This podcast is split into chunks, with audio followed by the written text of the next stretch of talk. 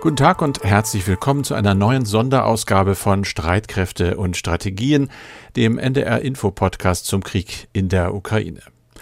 An dieser Stelle vielleicht einfach mal vielen Dank für die Mails, die wir unter streitkräfte.ndr.de bekommen. Viele hundert sind inzwischen im Postfach und auch wenn wir nur einen kleinen Teil davon direkt beantworten können, lassen wir die Fragen und Anregungen immer in unsere Gedanken und Themen einfließen. Wie zum Beispiel diese Mail von Thomas Kurt aus Berlin, der sich zum über Nacht mit dem russischen Lieferstopp für Polen und Bulgarien ganz aktuell gewordenen Thema Gas äußert und zur deutschen Abhängigkeit davon und zu Waffenlieferungen. Er schreibt, ich zitiere, Aufgrund vergangener Fehlentscheidungen haben wir nun die Wahl zwischen Waffenlieferungen und dem Stopp der Energieimporte mit schwerwiegenden wirtschaftlichen Folgen. Die Wahl der erstgenannten Lösung, also Waffenlieferungen, tut uns weniger weh, weil Krieg und Leid woanders stattfinden. Gleichwohl können wir scheinbar in Anspruch nehmen, das moralisch Richtige getan zu haben. Viele Deutsche wären meiner Einschätzung nach aber bereit, den Preis vergangener Fehlleistungen zu bezahlen und für das Ende von Tod und Vernichtung in vielen ukrainischen wie auch russischen Familien mit einem wirtschaftlichen Einschnitt in ihr persönliches Leben zu bezahlen. Deeskalierend wäre das allemal, weil ein Atomkrieg wohl kaum damit begründet werden könnte, dass wir kein Öl und kein Gas mehr von Russland kaufen. Schon ein partieller Lieferstopp wäre mehr wert als jede Marderlieferung. Ende der Mail. Das mal nur zum Nachdenken. Zeit zum Nachdenken sollten wir alle haben, denn es sieht weder nach einem unmittelbaren Gaslieferstopp auch für uns aus, noch nach schnellen Lieferungen selbst der zugesagten, aber eben instandsetzungsbedürftigen Gepard-Flugabwehrpanzer. Und es sieht leider auch nicht nach einem schnellen Ende des russischen Angriffskrieges aus. Warum der länger dauern könnte, darüber reden wir in diesem Podcast. Auch über die Bundestagsdebatte, über das 100 Milliarden Euro, jetzt aber mal richtig, Um- und Aufrüstungsprogramm für die Bundeswehr und natürlich über das Thema Gaslieferungen. Wir, das sind wie immer der sicherheitspolitische Experte bei NDR Info, Andreas Flocken, und ich. Ich bin Carsten Schmiester aus der Aktuellredaktion. Dieses Gespräch nehmen wir auf am Mittwoch, den 27. April um 16 Uhr. Andreas, fangen wir mal an mit der Lage in der Stadt Mariupol. Da gab es ja nach dem Besuch des UN-Generalsekretärs Guterres gestern in Moskau Hoffnung, dass es eventuell mit den Evakuierungen Fortschritte geben könnte? Ja, es gibt noch die Hoffnung, aber ob sie denn auch erfüllt wird, das ist noch offen. Die Hafenstadt ist ja schon seit Tagen unter russischer Kontrolle, mit Ausnahme des Stahlwerks. Dort leisten weiterhin rund 2000 ukrainische Kämpfer Widerstand.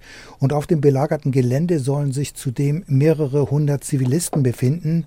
Das Werk wird weiterhin aus der Luft und auch vom Boden aus unter Beschuss genommen. Auch in anderen Teilen der Stadt befinden sich immer noch mehrere tausend Zivilisten. Am Dienstag, du hast es angesprochen, hatten sich ja UN-Generalsekretär Guterres und Präsident Putin im Grundsatz darauf geeinigt, dass das Rote Kreuz und die UN helfen sollten, die Menschen aus der Stadt zu bringen. Hierzu waren weitere Gespräche zwischen der zuständigen UN-Stelle und dem russischen Verteidigungsministerium vereinbart worden. Ob diese Gespräche aber bereits stattgefunden haben und ob es bereits Vereinbarungen gibt, das ist bisher nicht bekannt. Hm. Was ist denn bekannt über die Kämpfe in anderen Landesteilen, insbesondere natürlich im Donbass? Ja, wir wissen, dass dort weiterhin gekämpft wird und zwar heftig gekämpft wird. Russische Truppen rücken hier weiter vor, wenn auch nur sehr langsam. Der Grund ist offenbar, dass diese Verbände beim Vorrücken inzwischen auf Breite setzen, also auf mehreren Straßen bzw. Wegen parallel vorstoßen, um so dann auch mehr Feuer, wie man so sagt, an den Gegner bringen können. Es wird zudem weiterhin versucht, versucht, Ortschaften und auch Truppenverbände, ukrainische Truppenverbände einzukesseln. Und noch etwas zu den Luftstreitkräften. Militärexperten des britischen Verteidigungsministeriums, die die Lage in der Ukraine beobachten, kommen zu dem Schluss, dass es den ukrainischen äh, Streitkräften inzwischen gelungen ist, die Kontrolle über den größten Teil des eigenen Luftraumes zurückzugewinnen. Gerade im Norden und Westen sind Einsätze für russische Kampfflugzeuge offenbar ziemlich riskant. Russland setzt dort vor allem auf den Einsatz weitreichender Raketen. Es hatte ja schon vor einiger Zeit Berichte gegeben, dass Kampfflugzeuge, russische Kampfflugzeuge, ihre Raketen außerhalb des ukrainischen Luftraums abfeuerten. Und in den vergangenen Tagen sind ja auch verstärkt Eisenbahnlinien und Bahnhöfe angegriffen worden. Darüber hatten wir ja auch hier in diesem Podcast berichtet. Und offenbar nimmt Russland mittlerweile vor allem den ukrainischen Nachschub ins Visier. Moskau teilte zudem mit, die russischen Streitkräfte hätten so wörtlich große Mengen westlicher Waffen bei einem Raketenangriff in der Südostukraine zerstört. Es soll sich demnach um Waffen handeln, die auf dem Gelände eines Aluminiumwerkes in Saporischia gelagert worden seien. Also ob das alles so seine Richtigkeit, das können wir natürlich nicht überprüfen. Die Aktivitäten jedenfalls der russischen Luftstreitkräfte konzentrieren sich vor allem auf den Osten und den Süden der Ukraine und dabei geht es vor allem um die Unterstützung der eigenen Bodentruppen. Reden wir jetzt mal über Unterstützung der eigenen Bundeswehr. Das haben wir ja schon öfter mal getan. Dieses berühmte 100 Milliarden Paket wird im Bundestag debattiert. Wird da wirklich ein kompletter Neuanfang besprochen für die Bundeswehr, die ja ziemlich runtergerüstet ist? Ja, also der Versuch ist zumindest da, dass es einen Neuanfang geben soll. Denn mit dem 100 Milliarden Euro Sondervermögen soll die Bundeswehr ja sozusagen auf Vordermann gebracht werden, um es etwas salopp auszudrücken. Wobei der Begriff Sondervermögen missverständlich ist, denn es sind ja praktisch Schulden, die außerhalb des offiziellen Haushaltes gemacht werden sollen. Und es müsste eigentlich Sonderschulden heißen, so würde ich das zumindest sehen. Und angekündigt hatte dieses Sondervermögen ja Bundeskanzler Scholz in seiner Rede am 27. Februar über die Zeitenwende, also einige Tage nach dem russischen Angriff auf die Ukraine. Und mit den 100 Milliarden Euro soll die Bundeswehr einsatzfähig werden oder wie der Generalinspekteur es mal genannt hatte, sie soll kaltstartfähig werden. Denn das ist bis heute ja nicht der Fall, obwohl der Verteidigungsetat in den vergangenen Jahren kontinuierlich angestiegen ist. Und in diesem Jahr sind für den Verteidigungshaushalt erstmals mehr als 50 Milliarden Euro vorgesehen. Und die Einsatzbereitschaft hat sich dadurch aber nicht wesentlich verbessert, denn die Bundeswehr schafft es bis heute nicht, innerhalb weniger Wochen einen Verband oder ein Bataillon mit rund 600 Soldaten geschlossen in einen Einsatz zu bringen. Der Vorlauf beträgt immer noch Monate, manchmal sogar ein Jahr und länger. Und bis heute gibt es in vielen Einheiten und Verbänden keine Vollausstattung. Das heißt, sie haben nicht das Gerät und die Waffensysteme, die sie laut Struktur eigentlich haben müssten. Trotzdem spricht das Verteidigungsministerium in seinen jährlichen Berichten von einer Einsatzbereitschaft der Waffensysteme von durchschnittlich über 70 Prozent, weil man eine eigene Zählweise hat, die letztlich, so würde ich das zumindest sehen, schön verbreitet Sklaverei ist. Das heißt, man zählt nur das, was man auf dem Hof stehen hat und lässt Waffensysteme weg, die in der Instandsetzung sind oder die auch sonst gar nicht zur Verfügung stehen. Und damit äh, macht man der Öffentlichkeit was vor und auch der eigenen Truppe, muss man dazu sagen, die es natürlich viel besser weiß, weil sie die traurige Realität kennt. Im ARD Morgenmagazin spricht daher auch der Vorsitzende des Bundeswehrverbandes, also der Interessenvertretung der Soldaten, André Wüstner, Klartext, was den Zustand der Bundeswehr betrifft. Wir haben 16 gepanzerte Kampftruppenbataillone. Von diesen 16, nicht 60, haben alle nicht mehr als 50 Prozent materielle Einsatzbereitschaft. Einige, vier davon, unter 30 Prozent. Also es ist ein Gerippe. Deswegen auch bei der ganzen Diskussion um Waffenlieferung, die Verteidigungsministerin kann gar nicht weiter kannibalisieren in der Bundeswehr, weil wir nichts haben. Und deswegen brauchen wir dieses Sondervermögen. Wir brauchen diesen Aufwuchs, ob im Bereich der Luftwaffe, ob im Bereich der Marine und insbesondere, weil wir Landmacht sind in Europa, in der NATO, auch für das das her? Also allein schon der Begriff kannibalisieren, der ist in der Bundeswehr allerdings schon üblich, dass man Waffensysteme ausschlachtet, um mhm. andere Waffensysteme sozusagen am Laufen zu halten. Also der Zustand ist schon bedenklich und das geht schon seit Jahren so. Und deswegen ist die Bundeswehr schon längst keine starke Truppe mehr. Mit diesem Slogan hatte sie ja mal geworben, aber ich gebe zu, das ist schon einige Jahre her. Nun also 100 Milliarden Euro Sondervermögen, das ja, klang erstmal gewaltig, dann kam aber doch relativ schnell Zweifel. Es gibt einen Streit jetzt aktuell mit den Unionsparteien wegen dieses Sondervermögens, denn der Plan ist ja, das Grundgesetz zu ändern. Ja, in der Tat. Äh, das Sondervermögen soll ja außerhalb des Haushaltes eingerichtet werden, ohne Berücksichtigung der Schuldenbremse. Das ist ja ganz wichtig. Und dafür ist eine Grundgesetzänderung notwendig. Und das geht aber nur mit einer Zweidrittelmehrheit. Und insofern ist die Ampelkoalition auf die Unionsparteien angewiesen CDU, CSU sind auch grundsätzlich bereit. Die Union hat aber ihre Zustimmung an Bedingungen geknüpft und hierzu gehört auch ein Tilgungsplan. Also es soll klar sein, wie die Schulden zurückgezahlt werden. Außerdem wollen CDU und CSU sicherstellen, dass die 100 Milliarden Euro allein für die Bundeswehr ausgegeben werden. Es gibt nämlich durchaus auch Vorstellungen, andere Bereiche mit diesem Geld zu stärken, zum Beispiel die Krisenprävention. Und eine weitere Bedingung ist, dass das 2-Prozent-Ziel der NATO dauerhaft erreicht wird. Also 2 Prozent des Bruttoinlandsprodukts sollen ja für die Verteidigung ausgegeben werden. Und dieses Ziel soll nicht allein durch die Einbeziehung des 100 Milliarden Euro Sondervermögens erreicht werden. Über diese Bedingungen gibt es Gespräche zwischen Ampel, Koalition und Unionsparteien, aber bisher gibt es hier noch keine Einigung.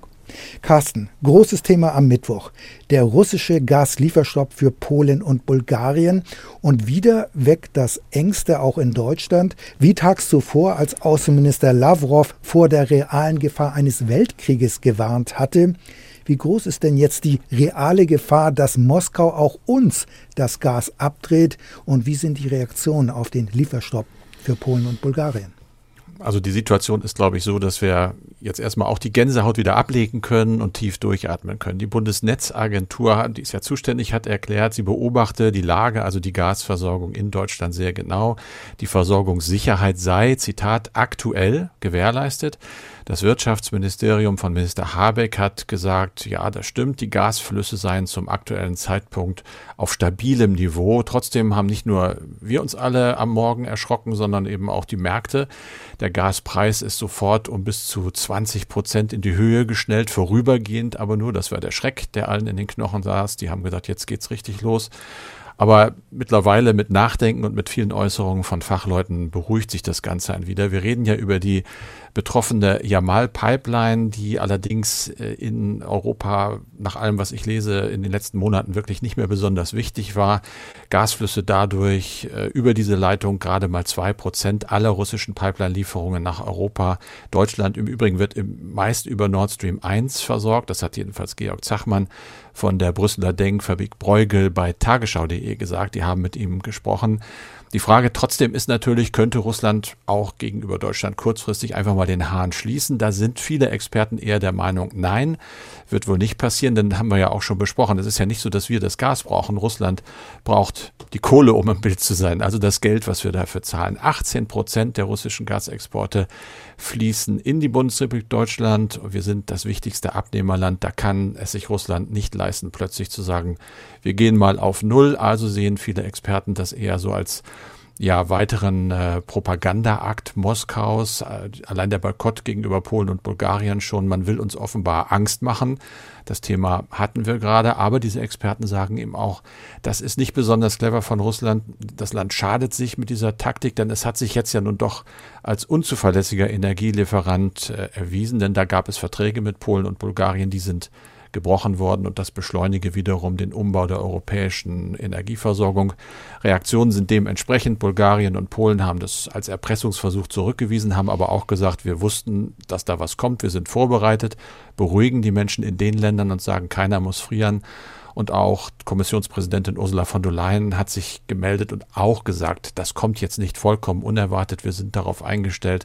Es sei ein weiterer Versuch, Russlands Gas als Erpressungsinstrument einzusetzen. Und da werde man sich nicht drauf einlassen.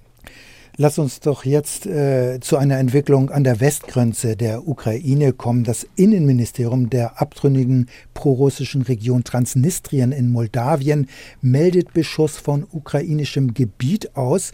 In der Nacht sei ein Ort, in dem es ein großes Munitionslager gebe, beschossen worden. Zudem seien Drohnen aus der Ukraine gesichtet worden. Carsten, Du beobachtest auch die Lage dort. Es ist ja nicht das erste Mal, nicht der erste Zwischenfall dieser Art. Nee. Droht da jetzt ein Übergreifen möglicherweise des Ukraine-Krieges?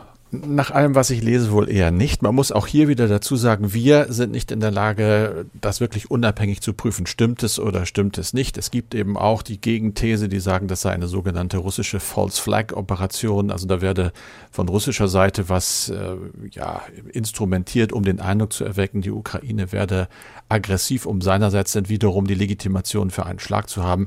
Sieht aber nach Einschätzung von Militärexperten wie zum Beispiel Markus Kolb von der Militärakademie an der Eidgenössischen Technischen Hochschule Zürich eher nicht so aus.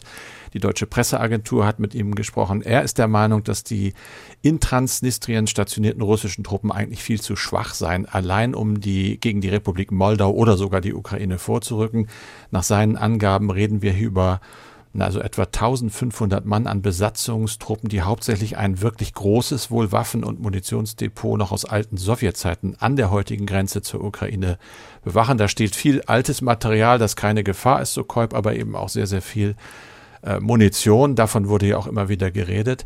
Es gibt dann noch etwa 5000 pro-russische Soldaten aus diesem transnistrischen Separatistengebiet als eigentliche Kampfverbände, aber die seien logistisch isoliert, hätten nur zwei Kampfhubschrauber und alleine ihnen stünden in Moldau etwa 20.000 Soldaten gegenüber.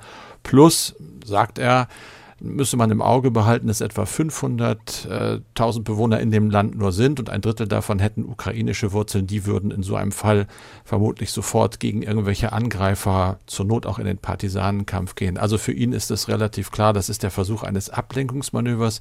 Die Theorie, äh, die Russen könnten versuchen, ukrainische Truppen jetzt aus dem Raum Odessa zu binden, weil sie fürchten, dass da irgendwas in Transnistrien passiert und so für sich möglicherweise die Eroberung der Hafenstadt Odessa leichter möglich zu machen. Carsten, wir reden in diesem Podcast ja viel über die Ukraine und die Lage dort. Eher selten geht es um die Lage in Russland jenseits der offiziellen Darstellungen der Regierung. Der Kreml zensiert die Medien und droht mit harten Strafen, sollte jemand offen von einem Krieg sprechen. Es ist sehr schwer, da noch echte Innenansichten aus Russland zu bekommen, aber genau das haben jetzt Kollegen und Kolleginnen geschafft. Sie haben Menschen ausfindig gemacht, die versuchen, gegen Putins Krieg zu protestieren und die dabei viel riskieren. Du hast diesen Bericht gehört, dein Eindruck? Ja, wie sollte der Eindruck sein? Der ist natürlich schon sehr, sehr bedrückend und der deckt sich ja mit allem, was man so liest und hört von Leuten, auch Kollegen, die wir haben, Kolleginnen, die Korrespondenten lange Zeit mal waren in Russland, mit einigen bin ich noch in Kontakt. Das ist wirklich sehr, sehr schlimm. Man gewinnt den Eindruck, dass es tatsächlich, wenn dann zurzeit wirklich nur sehr vereinzelte Proteste gibt. In diesem Bericht kommt eine Künstlerin zu Wort, Alisa mit Vornamen aus dem Ural, aus einer kleinen industriellen Stadt dort, 28 Jahre alt. Sie hat am Tag der russischen Invasion ein Schild bei sich in den Schnee gesteckt, darauf stand gemalt, kein Krieg natürlich auf Russisch. Ich übersetze das. Äh, es hat wohl, zumindest dem Bericht zufolge, am Anfang dieses Krieges noch an vielen Orten in Russland Proteste gegeben. Teilweise haben wir es ja auch aus Moskau gesehen. Wir haben aber eben auch gesehen, und das bestätigt dieser Bericht, dass die Polizei und die Sicherheitsorgane sehr schnell, sehr hart gegen auch nur den leisesten Protest vorgegangen sind. Leute wie Alisa versuchen offenbar immer wieder neue Wege zu finden, wie sie ihren Protest ausdrücken können. Die junge Frau hat zum Beispiel auf ihren Mantel einen Antikriegsschriftzug gemalt und hat gedacht, dass das vielleicht durchgeht, hat aber dann am nächsten Tag gehört, dass auch dafür schon jemand verhaftet worden sei, hat das wieder weggemacht, weil es einfach zu gefährlich ist. Wir wissen ja, dass es mittlerweile ein Gesetz in Russland gibt mit sehr, sehr harten Strafen, wer zum Beispiel keinen Krieg fordert oder auch nur Frieden auf Plakate schreibt. Ich erinnere mich auch an eine Frau, die mal mit einem einfach weißen Blatt Papier, da stand gar nichts drauf, festgenommen wurde. Da drohen also bis zu 15 Jahre Haft. Das wird in dem Beitrag nochmal erwähnt. Sehr bedrückend auch eine Version oder eine Passage in diesem Beitrag, wo eine Lehrerin, äh, die heimlich äh, aufgezeichnet worden ist im Unterricht, gesagt hat, wörtlich, ihr wisst gar nichts, ich lese 100, 200 unabhängige Quellen, ihr keine einzige, wir sind ein Schurkenstaat wie Nordkorea. Ein Schurkenstaat, schimpfte diese Lehrerin. Das haben sieben Schüler mitgeschnitten und dann ihre Lehrerin angezeigt. Und das ist eben auch bedrückend, wenn man dann merkt, und das sagt dieser Bericht, es gibt eine regelrechte Denunziationskultur in Russland, denn es gibt eben auch ja viele die das gut finden, was Putin macht. Das wird ja auch immer wieder festgestellt. Und diese Leute haben dann offenbar keine Hemmung, Andersdenkende anzuschwärzen, wissend, dass die ja extrem hart bestraft werden können, wie möglicherweise auch Alisa. Alles, damit hört dieser Bericht eben auf. Was sie sagen kann, ist, sie hat sich einen Anwalt genommen, weil sie angeklagt worden ist. Sie selber hofft, das sagt sie in dem Beitrag noch, dass sie mit einer Geldstrafe vielleicht davon kommt. Aber das kann natürlich in dieser Situation äh, überhaupt keiner garantieren. Das kann auch ganz schnell heißen, du musst ins Gefängnis, vielleicht für ein paar Tage, vielleicht für einen Monat. Ich denke mal, die Redaktion wird versuchen, die Kollegen, die diesen Fall äh, berichtet haben, zumindest da dran zu bleiben. Vielleicht, obwohl die Hoffnung relativ gering ist, hilft der Frau das. Es kann auch sein, dass es ihr sogar schadet. Vielleicht wäre es schlauer, einfach mal drauf zu gucken. Wir gucken immer auf viele Mails. Am Anfang habe ich davon gesprochen, viele hundert schon da.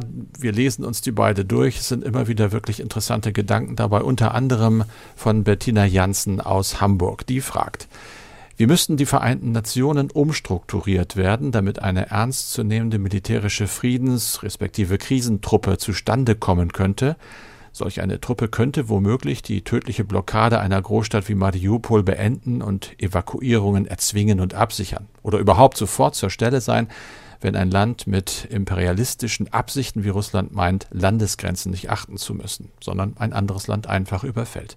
Die UN haben immer noch die Strukturen aus der Nachkriegszeit. Nicht die Menge der Länder entscheidet, sondern der Sicherheitsrat der Großmächte? Fragezeichen. Könnte denn unter den aktuellen Bedingungen eine militärische Friedensmission überhaupt auf die Beine gestellt werden? Also ich denke, da darf man sich keine Illusionen machen. Die Aufstellung einer UN-Friedenstruppe für die Ukraine ist unrealistisch und dazu wird es wohl nicht kommen, jedenfalls nicht im Moment. Äh, überhaupt muss man sagen, die Vereinten Nationen spielen in diesem Krieg praktisch keine aktive Rolle, äh, was Vermittlungsbemühungen etc. angeht. Daran hat in meinen Augen auch der Moskau-Besuch von UNO-Generalsekretär Guterres nichts Entscheidendes geändert. Er erfolgte ja auch mehr als acht Wochen erst nach Kriegsbeginn und die Passivität der Vereinten Nationen, die hängt natürlich auch mit der Struktur der UN zusammen. Sie hat sich, wie die E-Mail-Schreiberin ja zu Recht moniert, in der Tat seit Gründung der Vereinten Nationen nach dem Zweiten Weltkrieg nicht verändert. Reformversuche sind alle bisher stecken geblieben, beziehungsweise von den fünf ständigen Mitgliedern des Sicherheitsrates blockiert worden. Die haben nämlich jeweils alle ein Vetorecht und können alle Beschlüsse des 15-köpfigen Sicherheitsrates stoppen. Und zu den fünf ständigen Mitgliedern gehört auch Russland und Moskau würde eine robuste UN-Mission beispielsweise für Mariupol nicht zulassen und mit einem Veto äh, blockieren. Aber auch sonst würde es ohnehin Monate dauern, bis so eine UN-Mission einsatzfähig wäre. Und eine Reform der Vereinten Nationen, die den Sicherheitsrat bei Krisen handlungsfähig macht, so eine Reform ist weiterhin nicht in Sicht. Allerdings haben jetzt alle mehr als 190 Mitglieder der Vollversammlung der Vereinten Nationen eine Resolution verabschiedet, die den Gebrauch des Vetos entgegenwirken soll. Bei jedem Veto-Einsatz ist innerhalb von zehn Tagen eine Sitzung der Generalversammlung notwendig und hier müsste sich der Staat, der ein Veto eingelegt hat, vor den UN-Mitgliedern erklären. Aber diese Maßnahme ist natürlich kein Ersatz für eine UN-Reform. Aber immerhin würde sie jemanden bloßstellen, wenn Russland jetzt sagen würde, wir wollen nicht, dass man uns da praktisch in den Hinterhof guckt. Also in insofern Tat, ja. ein kleiner Schritt, ein kleiner. Marco Schulz aus Trondheim in Norwegen hört unseren Podcast, finden wir natürlich toll und hat eine Frage, die ist im Prinzip so einfach, dass wir darüber als halbwegs Fachleute manchmal stolpern, aber gerade deshalb muss sie auch gestellt werden. Er sagt, sie unterscheiden häufig Schützen und Kampfpanzer. Als jemand, der sich mit diesen Dingen nicht auskennt, sind mir die Unterschiede nicht klar. Könnten Sie das mal erläutern? Ja, also das ist eine legitime Frage, muss man einfach sagen. Ja. Du hast eben äh, ja. vollkommen recht. Also Panzer ist nicht gleich Panzer und das wurde ja auch gerade einmal deutlich durch diese Debatte über den Flugabwehrpanzer Gepard. Das ist ja auch ein Panzer, aber ein anderer Panzer wiederum. Und etwas platt ausgedrückt ist ein Kampfpanzer ein gepanzertes Kettenfahrzeug mit einer Kanone als Hauptwaffe. Ein Beispiel ist der Leopard 2 der Bundeswehr, aber natürlich auch der im Zusammenhang mit Waffenlieferungen an die Ukraine jetzt häufiger genannte Leopard 1 1-Panzer, der ist ja schon seit einiger Zeit bei der Bundeswehr ausgemustert worden. Und in der Regel hat ein Kampfpanzer vier Besatzungsmitglieder. Der T-72 sowjetischer Bauart hat lediglich drei Besatzungsmitglieder, weil es wegen einer Ladeautomatik keinen sogenannten Ladeschützen mehr gibt. Also das ist der Soldat, der für das Einlegen der Panzergranaten zuständig ist. Und das Hauptziel des Kampfpanzers ist, gegnerische Kampfpanzer zu bekämpfen. Der Schützenpanzer ist in der Regel etwas kleiner und etwas leichter als der Kampfpanzer. Er hat auch eine Kanone, in der Regel ist das eine Maschinenkanone, die hat ein kleineres Kaliber, dafür kann man damit aber Dauerfeuer schießen. Das heißt, es ist wie ein Maschinengewehr und die Reichweite ist in der Regel geringer als die eines Kampfpanzers. Das Entscheidende ist aber, dass im Schützenpanzer, wie der Name ja auch schon sagt, noch Infanteristen sitzen und die dort transportiert werden. Das heißt, im Schützenpanzer Marder sitzen noch weitere sechs oder sieben Panzergrenadiere und Kenner sprechen dann auch vom hinteren Kampfraum in diesem Panzer. Und diese Soldaten können dann auch, wie man im Militär sagt, absitzen, also aussteigen. Dann können sie beispielsweise gegen feindliche Soldaten vorgehen, die beispielsweise eine Minensperre sichern. Gleichzeitig unterstützt der Schützenpanzer dann aber auch mit seiner Maschinenkanone. Und in der Regel wirken Kampfpanzer und der Schützenpanzer gemeinsam. Militär sprechen dann auch vom Gefecht verbundener Waffen. Dabei können dann aber auch noch andere Waffensysteme einbezogen werden, also Artillerie, Kampfhubschrauber oder aber auch Kampfflugzeuge. Wenn auch Sie uns schreiben wollen, nochmal wie anfangs die Adresse streitkräfte.ndr.de, Streitkräfte mit AE. Und das war schon wieder für diesen Podcast mit Andreas Flocken und mit Carsten Schmiester. Zum Schluss für Sie, für euch gern nochmal eine Podcast-Empfehlung, den Podcast Zeitkapsel nämlich, in dem vier Schülerinnen mit einer Holocaust-Überlebenden über ihre Geschichte sprechen. Der Podcast bewegt viele Menschen sehr, das haben wir schon mitgekriegt und falls Sie oder ihr noch nicht reingehört habt, bitte unbedingt nachholen. Gerade ist die sechste Folge erschienen und das ist eine ganz besondere Folge, denn Irene erzählt unter anderem von ihrer Begegnung mit Anne Frank im Konzentrationslager Bergen-Belsen. Wir waren getrennt durch ein Stacheldraht und wir durften nicht nah bei dem Stacheldraht sein. Also wir sahen von fern, dass da Menschen waren. Und wie sah Anne in dem Moment aus? Sie war sehr dünn und sehr schwach und, und auch sehr blass. Und dann sagte sie, dass ihre Schwester Margot so krank ist, dass sie nicht an den Zaun kommen kann.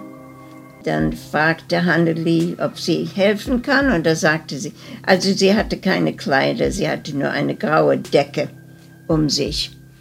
Ob Hanneli vielleicht ähm, Kleider über den Zaun werfen könnte. Und zusammen haben wir dann Kleider gesammelt Natürlich, sie waren alle Lumpen, aber sie war besser wie gar nichts. Und dann hatte sie mit Anne Frank beschlossen, dass sie den nächsten Abend dieselbe Zeit wieder treffen können. Und dann bin ich mit Hanneli gegangen. Und da war Anne dann. Und dann haben wir die Kleider über den Zaun geworfen. Und dann kam jemand anders, der hat es schnell aufgepackt und ist damit weggerannt. Schrecklich. Mhm. Ja. Zeitkapsel. Irene, wie hast du den Holocaust überlebt? Für junge Menschen ab etwa 14 Jahren und natürlich auch für alle Erwachsenen in der ARD Audiothek und überall da, wo es Podcasts gibt.